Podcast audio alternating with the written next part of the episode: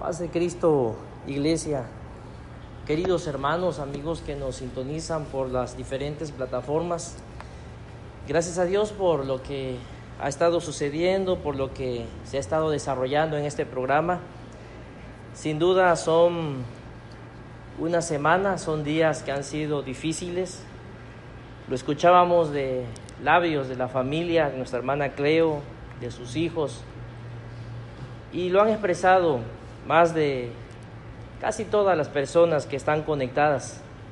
Un hombre a quien admiramos, a quien no dejaremos de amar, un hombre que marcó la vida de muchos, marcó nuestras vidas, nuestro ministerio y que ha desarrollado una tarea ejemplar en el pastorado de la iglesia.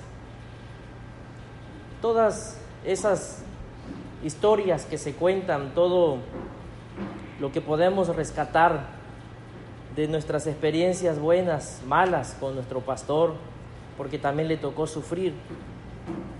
Hemos querido identificarlo como el legado. Un legado que sin duda fue escrito en el cielo, fue decretado en el cielo, y que ese legado trae consuelo, trae esperanza, y también obras. Quiero leer lo que dice la Biblia en Apocalipsis capítulo 14, verso 3. Y es una palabra para la familia, nuestra hermana Cleo, para todos sus hijos, sus nietos, para toda la generación, pero también para ustedes, iglesia, que también nos está tocando sufrir, porque sin duda alguna expresan amor, cariño y recuerdos por el hombre de Dios. Dice la escritura en Apocalipsis capítulo 14, verso 13.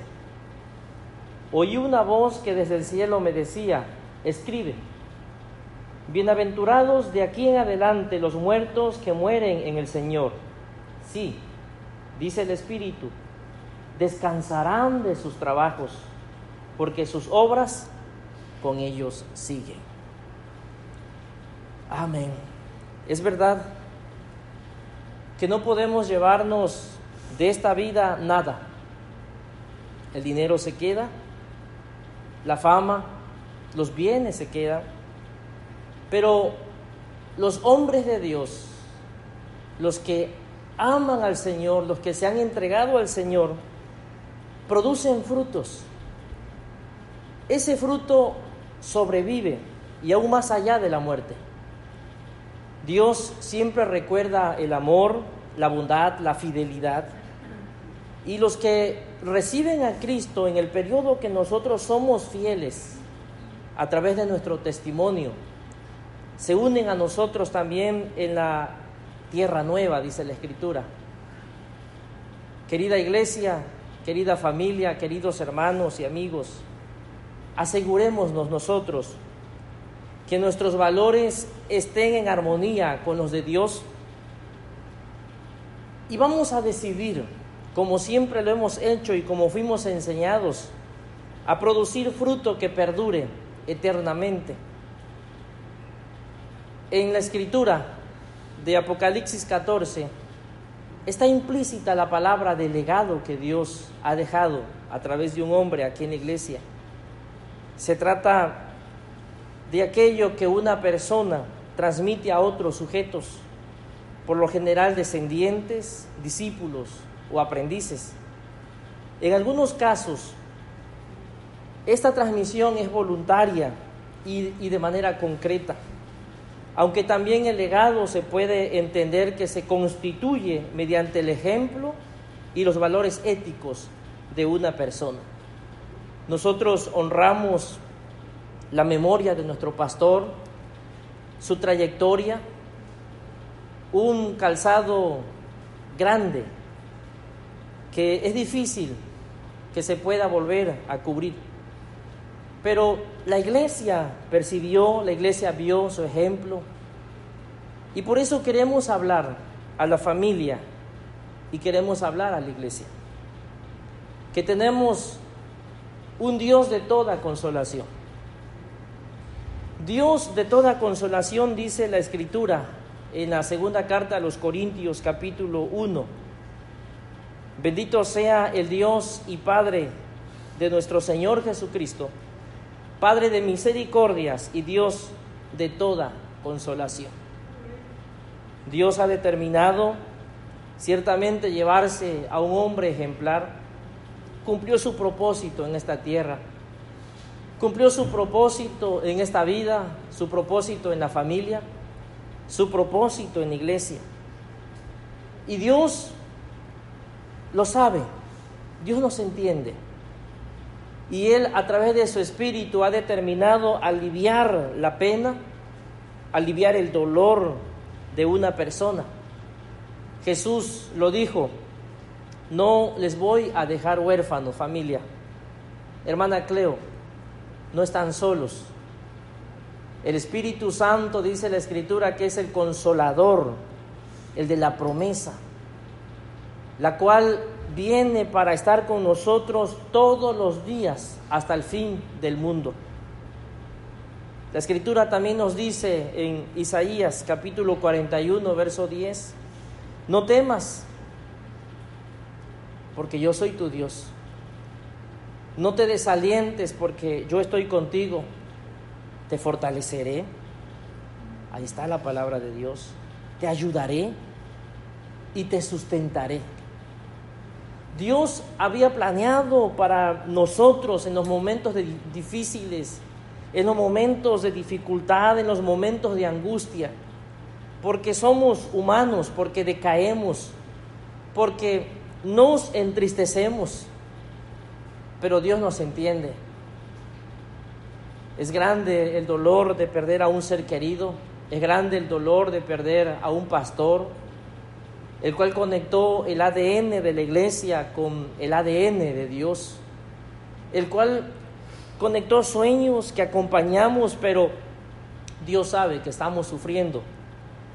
Por lo tanto nos dice, no están solos, no se desalienten, no teman, no tengan temor, no hay miedo Fortalezcanse en el Espíritu Santo porque yo estoy con ustedes para ayudarles.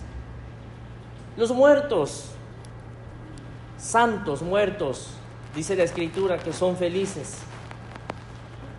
La Escritura nos dice, son bienaventurados o felices porque están en el Señor. El pastor Israel descansa en el Señor. Él es bienaventurado, alcanzó la bienaventuranza que dice Apocalipsis. El Salmo 116, verso 15 dice, estimada es a los ojos del Señor la muerte de sus santos.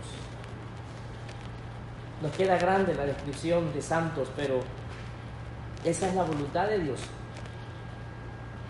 Tenemos que permanecer fieles tenemos que permanecer y también ser fieles.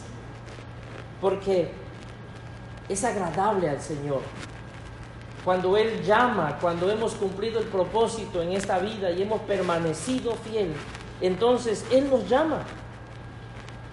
¿Por qué? Porque es estimada a sus ojos la muerte de sus santos, porque se muere en el Señor. No se muere ausente, hay muchas personas que lamentablemente se han ido de esta vida. Solo queda su recuerdo. Y se van solos, sin eternidad, sin salvación, sin esperanza, sin perdón de los pecados. Pero hay quienes le han servido al Señor que han dejado una trayectoria tan extraordinaria y cuando parten de este mundo no parten solos.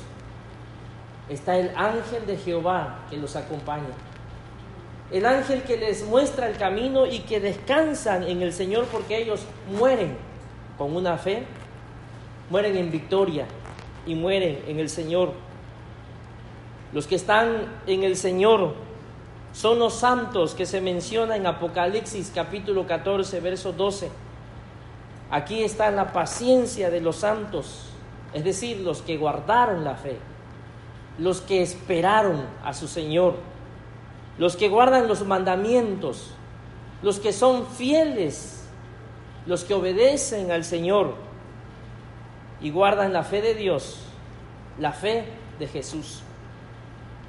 Dice la Escritura, de aquí en adelante, bienaventurado, de aquí en adelante los muertos que mueren en el Señor. De aquí en adelante ya no tienen que esperar para ser bienaventurados. Ya son felices.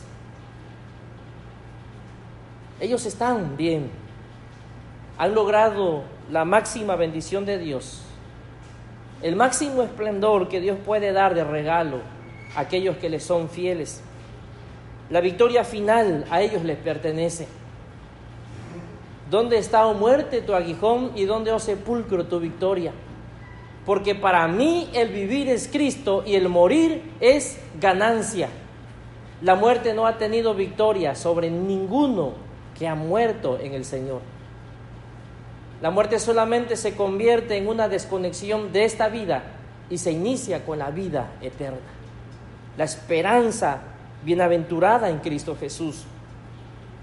Los santos, además, que están en Apocalipsis capítulo 7, el verso 15, por esto están delante del trono de Dios y le sirven día y noche en su templo y el que está sentado sobre el trono extenderá su tabernáculo sobre ellos.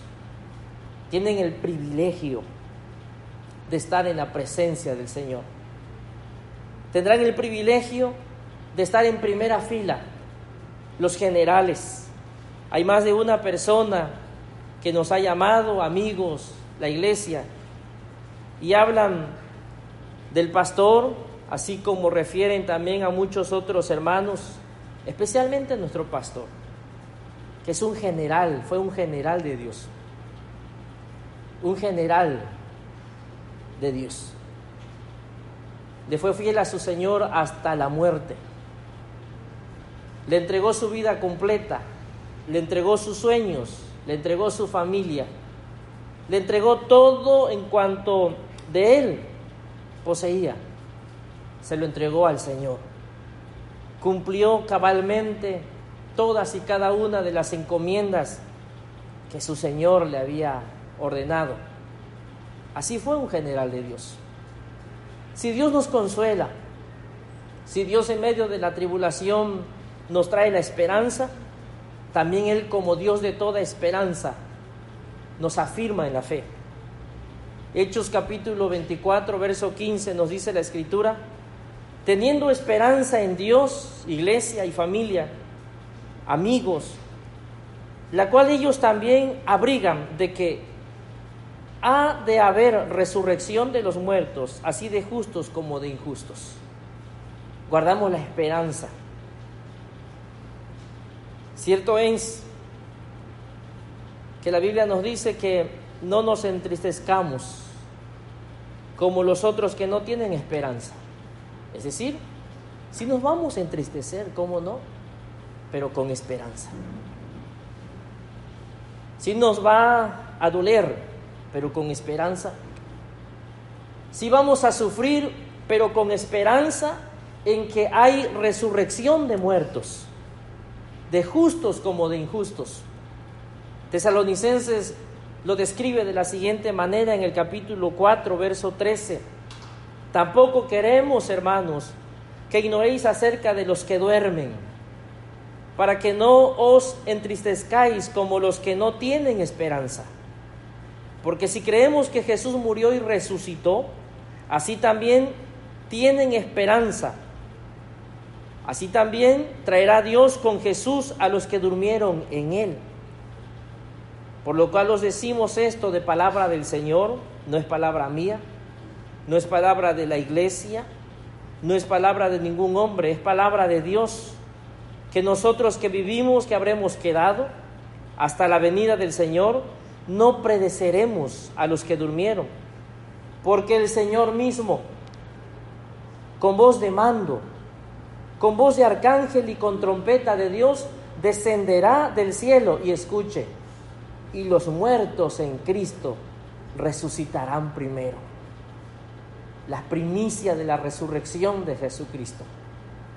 Todos los que han entregado su vida a Jesús, todos los que han sido llamados en este periodo en el que la iglesia está predicando el Evangelio, en el que la iglesia está realizando el trabajo de la gran misión y la gran comisión, entonces los muertos en Cristo resucitarán primero. Luego nosotros, se refiere a los que estamos vivos, los que hayamos quedado, seremos arrebatados juntamente en las nubes para recibir al Señor en el aire y así estaremos siempre con el Señor por lo tanto, dice la Biblia, alentaos los unos a los otros con estas palabras. Hay esperanza en Jesús. Llegará el momento que vamos a abrazar a nuestros seres queridos, a los que se han adelantado, a los que han partido. Tenemos la esperanza, la firmeza, la convicción, la fe en un Dios vivo. Por eso no es en vano nuestra creencia. Por eso no en vano se nos enseñó, por eso no en vano se nos instruyó en la fe, porque esta familia va rumbo al cielo. ¿Cuántos glorifican al Señor? Además, Deuteronomio capítulo 7, verso 9 dice, conoce pues que Jehová tu Dios es Dios. Y escuche, Dios fiel, que guarda el pacto y la misericordia a los que le aman y guardan sus mandamientos hasta mil generaciones. Por eso yo creo que los hombres que han partido, como nuestro pastor, su generación que guarde los mandamientos serán bendecidos. Y esa bendición no tan solo los alcanzará a ellos, sino que alcanzará todas las demás generaciones. Y esa bendición de guardar el pacto de Dios alcanza a toda la iglesia y sabe qué, también alcanza a su familia alcanza a sus hijos, a sus nietos, a todos, porque dice la escritura que Dios es fiel. Y como Dios de toda esperanza, Deuteronomio capítulo 32, verso 4 dice que Él es la roca, cuya obra es perfecta, porque todos sus caminos son rectos, son rectitud. Dios de verdad y sin ninguna iniquidad en Él. Es justo y recto. Nosotros creemos en un Dios justo. La iglesia cree en un Dios justo, en un Dios que dará a la iglesia por justicia de acuerdo a su palabra, porque Él es recto. Y nosotros recurrimos y servimos a un Dios justo. Él no obra como el ser humano. Él no obra como nosotros, que nos dejamos llevar por la inquietud, por, la, por los intereses. Dios obra porque Él es Dios. Dios obra porque Él es fiel. Dios obra porque Él es justo y además dice la Escritura que Él es recto. Pero además, Dios es el Dios de todas obras.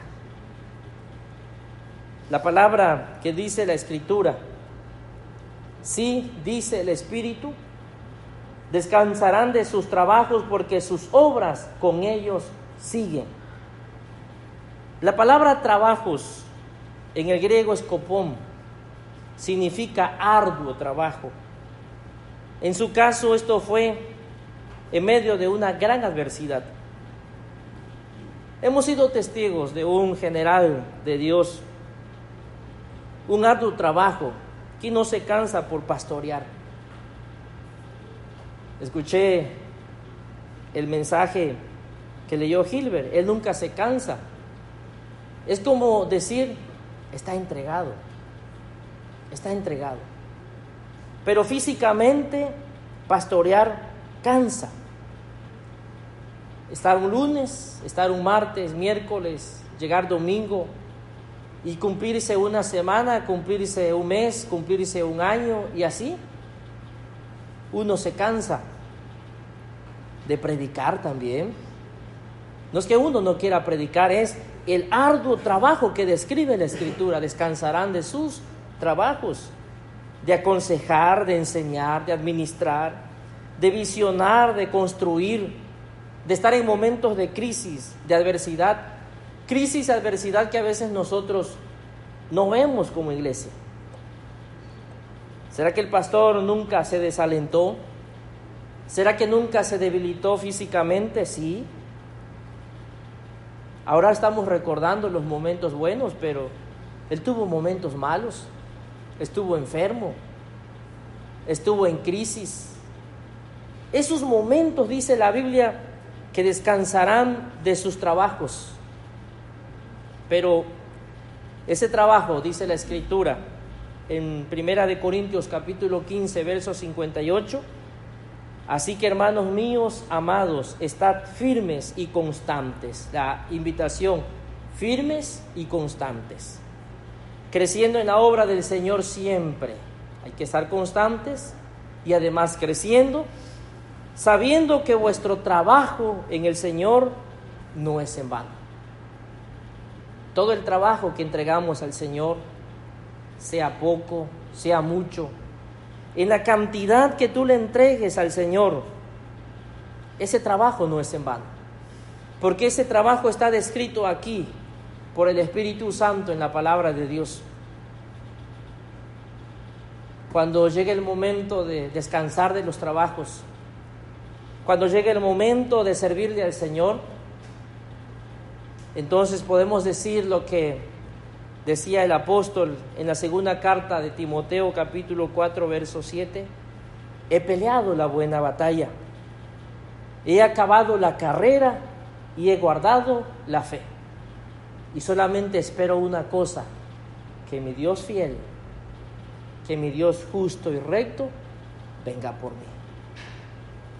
Y esas fueron las últimas palabras de nuestro pastor son las últimas palabras que comentó nuestra hermana Araceli de su mamá, nuestra hermana Élida. Fueron las últimas palabras de los hombres que han partido, mujeres que se han ido con el Señor y que descansan en el Señor, pelearon la buena batalla. Por lo tanto, iglesia, quiero cerrar este mensaje. La primera carta a los Corintios, capítulo 15, versos 1 al 2, dice, Además, os declaro, hermanos, el Evangelio que os he predicado, el cual también recibisteis, en el cual también perseveráis, por el cual asimismo retenéis la palabra que os he predicado, sois salvos. Si no, o de lo contrario, habréis, habréis creído en vano el Evangelio que se le ha enseñado, que se le ha predicado, el cual recibiste, el cual recibimos, el cual también perseveramos, es decir, nos queda un gran legado, nos queda un trabajo y además tenemos que retenerlo en nuestro corazón. Tenemos que prepararnos, iglesia, para dar continuidad a la visión, a los sueños de Dios, a los sueños que sembró en un corazón y que han dado fruto aquí en la iglesia. Dar continuidad a la sucesión del liderazgo. Moisés dejó a Josué, Elías a Eliseo, Pablo a Timoteo, es bíblico. La visión de Dios. Los espacios de reunión tenemos que terminar con la construcción tenemos que continuar porque mientras Dios tenga la iglesia, la iglesia tiene que seguir predicando el Evangelio. El gran mandamiento y la gran comisión, amarás al Señor con todo tu corazón, porque servimos a Dios, pero también hacer discípulos, predicar el Evangelio. Las bases ya están dadas, los fundamentos ya están dados por Dios. Querida iglesia, querida familia, queridos hermanos, de modo específico les invito con el corazón a vivir las tres fases del entrenamiento descritas en la exhortación del apóstol Pablo a Timoteo en su primera carta, capítulo 4, verso 12. Como iglesia desarrollemos, practiquemos y continuemos con un carácter piadoso, lo que una iglesia debe ser. Se nos enseñó a ser iglesia, a tener un carácter piadoso, a amarnos los unos por los otros, a crecer en el conocimiento bíblico, lo que una iglesia debe saber.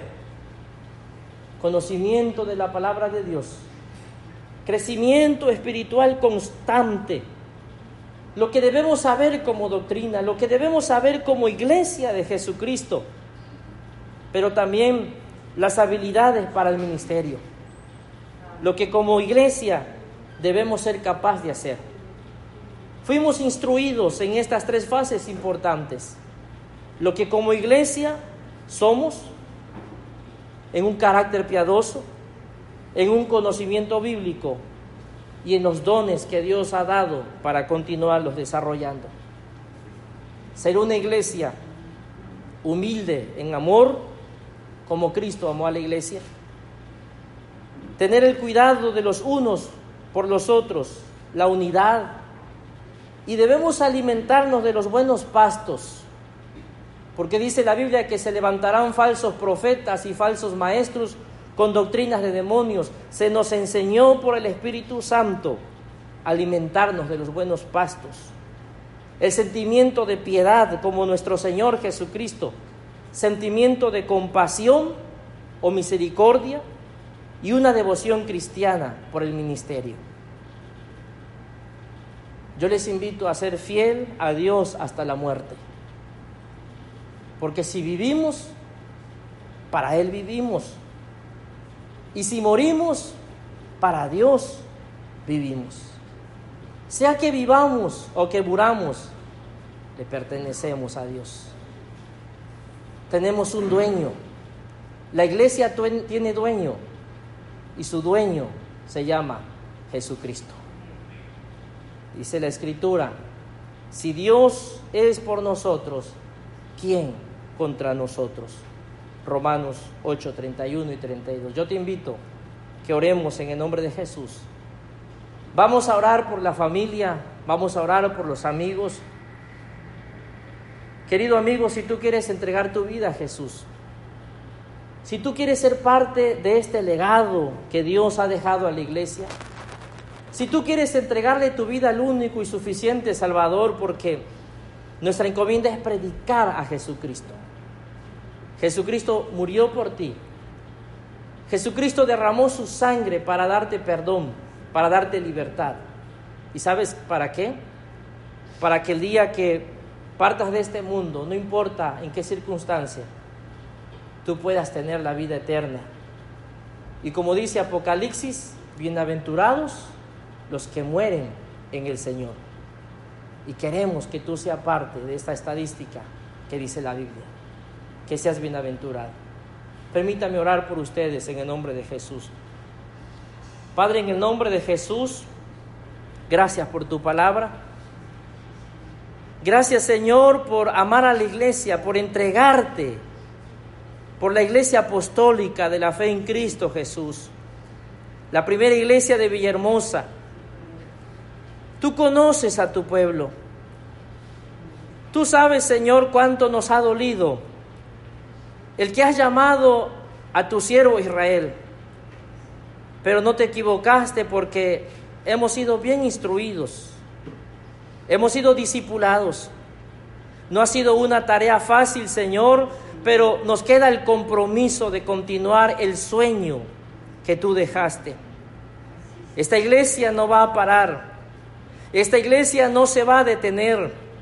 Esta iglesia será impulsada por el Espíritu Santo, dependiendo totalmente de tu poder, Señor, y queremos que tú vayas por delante.